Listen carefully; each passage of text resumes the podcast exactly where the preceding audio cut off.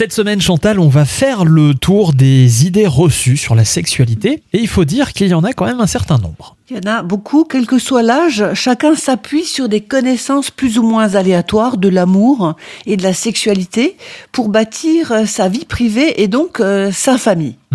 Et il y a beaucoup d'informations qui sont fournies par Internet et qui permettent de trouver des réponses aux interrogations sur les éléments de la vie sexuelle et amoureuse. Cependant, il y a des traditions familiales, des enseignements, des théories religieuses, des croyances, des tabous, des préjugés qui sont encore tenaces.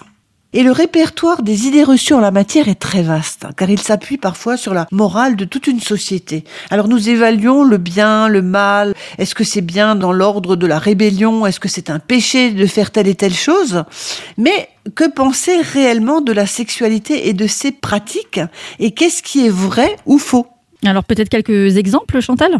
Par exemple, il est malsain d'avoir des rapports sexuels durant les règles. Autre exemple, le degré de jouissance d'une femme dépend de la taille de la verge. On n'est toujours pas sûr que c'est la taille qui compte, donc. On est bon. Tout C'est- ça, c'est nous le parlons bien sûr des idées reçues. Oui, oui. un bon amant n'a pas besoin d'avoir forcément un pénis tellement grand. Bah, bien sûr, Ah. mais voyons. Mais oui, Je sais pas, il dit tellement de choses.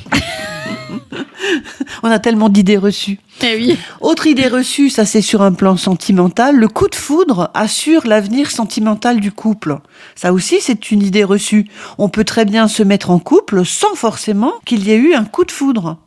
Et autre chose que je combats énormément moi ici, c'est au fil des années, il est normal que le désir sexuel et le désir tout court s'émoussent au sein du couple. C'est faux également. On peut le cultiver. Bah, c'est plutôt rassurant, je trouve. C'est plutôt une bonne nouvelle. Ah bah ouais.